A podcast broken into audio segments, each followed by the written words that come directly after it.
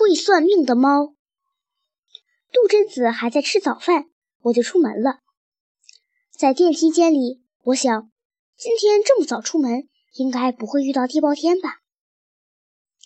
电梯门一打开，迎面就是地包天一个热情的拥抱，一股浓烈的甜蒜味儿，真让我受不了。你能不能每天吃完甜蒜后漱漱口？地包天张开嘴巴，哈出了几口臭气，很难闻吗？我怎么闻不到？我赶紧把头扭向一边。我问他：“你怎么知道我今天这么早就出门？”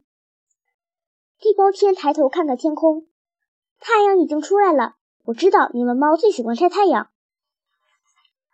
我告诉地包天，今天这么早去公园，是为了昨天遇到了那两条狗——牧羊犬帅仔和他的保姆狗。我希望今天能再遇到他们。当然，我也把心里不祥的预感告诉了他。猫哥，你觉得帅仔和保姆狗会出什么事儿吗？至于要发生什么事儿，我也说不上来。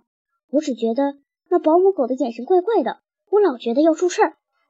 猫哥，你说要出事儿，一定会出事儿。地包天凑近我，又是一副巴结的样子。你忘了你会算命？谁说我会算命？你忘了？我可没忘。有一次，我们刚认识一只胖胖的花猫，你就说它会短命，果然没过几天它就死了。还有一次，我和你到郊外去，我们遇到了一头患了厌食症的猪，看它病病歪歪的样子，你却说它会长寿。果不其然，那时跟它在一个猪圈里的猪，早就送到屠宰场杀掉了，直到现在，这头猪还活着。还有，打住，打住。地包天的记性太好了，如果让他敞开说，三天三夜他都说不完。其实我哪里会算命？我只不过相信世界上所有的事情有原因就有后果。比如地包天讲的那只花猫，因为它太贪吃了，几乎是来者不拒，连下了鼠药的食物也敢吃，所以一命呜呼。还有那头长寿的小猪，他身上连肉都没有。根本进不了屠宰场，所以他想活多久就活多久。猫哥，你算算我的命好不好？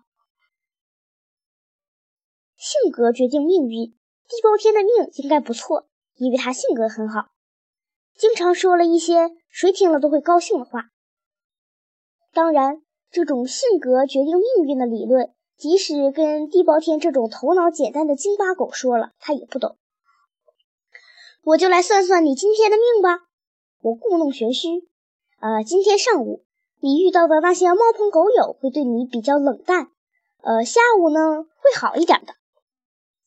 到到了公园，见到那些猫和那些狗，地包天又像久别重逢似的，热情的扑上去和他们拥抱。可是那些狗和那些猫都巧妙的躲开了，对他的确很冷淡。怎么会这样呢？我又没有得罪他们。他们怎么能这样的待我？好无情！他一脸无辜地说：“可怜的地包天，他哪里知道，这都是他嘴里的甜蒜味惹的祸。”猫哥，我还真服了你，你算的命可真准。我和地包天沿着翠湖边寻找牧羊犬和他的保姆狗。金色的阳光射在翠湖的湖面上。就像铺了一层闪闪发亮的碎金子。冬天的太阳照在我身上，暖洋洋的，好舒服。真想趴在那块大石头上，好好的睡一觉。可是不行，我一直挂念着那两只狗。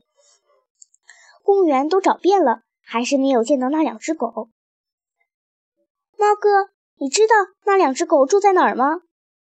就在这附近。我还记得那两只狗的主人，那个红头发的小姐。昨天她就是这么跟杜真子说的。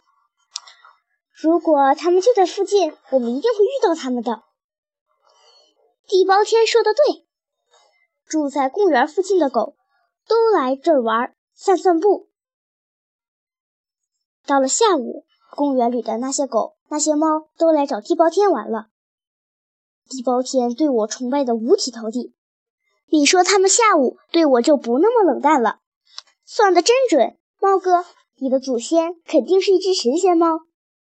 头脑简单的地包天并不知道，到了下午，因为他嘴里的臭味不那么浓了，所以那些狗和那些猫都来找他玩。按照因果逻辑来推理，我就是这样算命的。